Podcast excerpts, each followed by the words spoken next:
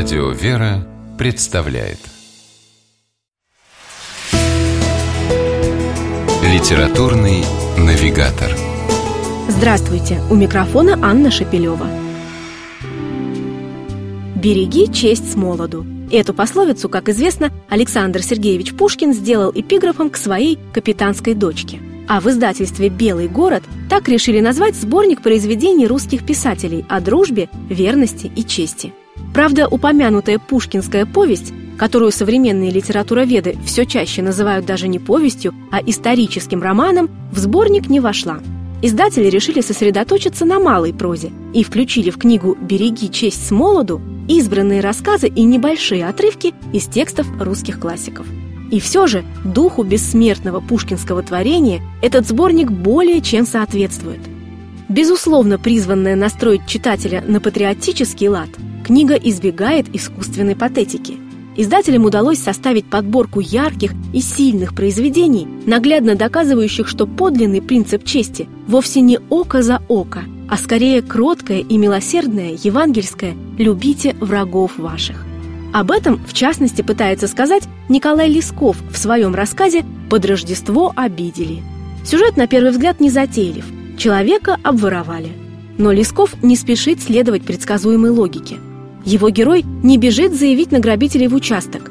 Вместо этого он, а вместе с ним и читатели, вступают в область сложных душевных переживаний, основанных на мысли о том, что решившийся на преступление человек далеко не всегда может оказаться отъявленным негодяем. Банально начавшаяся, история получает неожиданное развитие и еще более неожиданно заканчивается открытым финалом.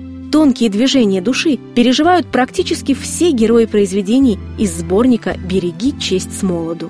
Например, мальчик Волька из одноименного рассказа Лидии Чарской. Он завидует 12-летней барской дочери Талечке, которая из-за болезни ног не может самостоятельно ходить. Зато у нее есть фотоаппарат и граммофон, а потом случайно находит дневник девочки, в котором она пишет, что все свои дорогие игрушки отдала бы за одну только возможность пробежаться по летнему лугу.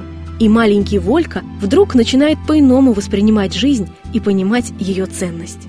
Несмотря на то, что каждый автор по-своему пытается донести до нас свою мысль, Чехов, к примеру, разыгрывает смешную сценку, а Куприн развивает романтический сюжет. Все они, в сущности, говорят об одном – о том, что подлинная честь – это не обостренное чувство собственного достоинства, а доброе сердце, открытое для любви и милости. Сохранить его таким призывают нас русские писатели, вспоминая старинную русскую пословицу «Береги честь с молоду». С вами была программа «Литературный навигатор» и ее ведущая Анна Шапилева. Держитесь правильного литературного курса.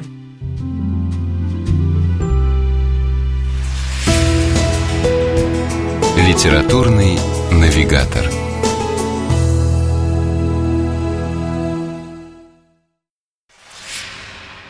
При реализации проекта используются средства государственной поддержки, выделенные в качестве гранта в соответствии с распоряжением президента Российской Федерации от 1 апреля 2015 года номер 79 РП и на основании конкурса, проведенного Союзом женщин России.